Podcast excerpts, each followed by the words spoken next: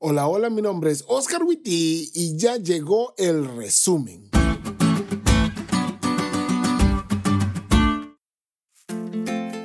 Feliz sábado amigos. Después de todo el quehacer de la semana, el sábado es una bendición, un oasis en el desierto. Así que en ese sentir de gratitud, ¿qué les parece si repasamos juntos los puntos más importantes de la lección de esta semana? Punto número uno. Dios puede convertir maldiciones en bendiciones. La historia de esta semana nos muestra a Cam, uno de los hijos de Noé, uno de los que sobrevivió por la gracia que Dios le mostró a su familia haciendo algo totalmente indebido y yendo con sus hermanos para que lo acompañaran en su error. ¿Les recuerda la historia de una esposa y una fruta?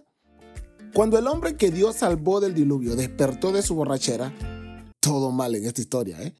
Maldice a Cam por lo que había hecho, pero dentro de la maldición iba una promesa de bendición. La lección dice, esta es una alusión profética a la expansión del pacto de Dios hacia todas las naciones que aceptarán el mensaje de salvación de Israel para el mundo.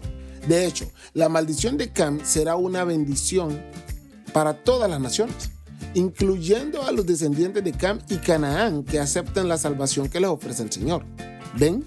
Dios puede convertir maldiciones en bendiciones. Permite que las cosas difíciles de tu vida sean convertidas por Dios en cosas buenas. Punto número 2. Nosotros no subimos, Dios baja. Cuando vemos la historia de la Torre de Babel, a pesar de que son los hombres los que quieren subir a donde Dios está y ocupar su lugar, es Dios quien desciende a donde están los hombres. Desde el Edén podemos notar eso. Es Dios quien baja a buscar a Adán y a Eva. Y es Dios quien se hace carne y habita entre nosotros. Es Dios quien bajó para darnos salvación y es Dios quien bajará para llevarnos con Él. Y aquí entre nos, espero de todo corazón que ese día llegue. Y punto número 3. Seamos como Dios. Como les mencionaba el martes, el ser humano pecador quiere ser como Dios. Y para nuestra buena suerte, sí hay una forma de ser como Dios, solo que no es como nosotros pensamos. Muchos queremos ser como Dios en su poder y soberanía.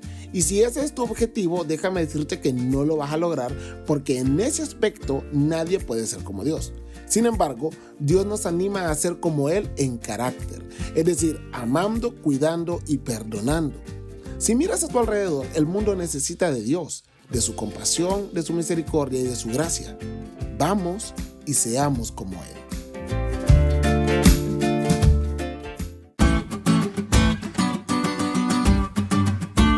¿Te diste cuenta lo cool que estuvo la lección? No te olvides de estudiarla y compartir este podcast con todos tus amigos. Es todo por hoy, pero mañana tendremos otra oportunidad de estudiar juntos.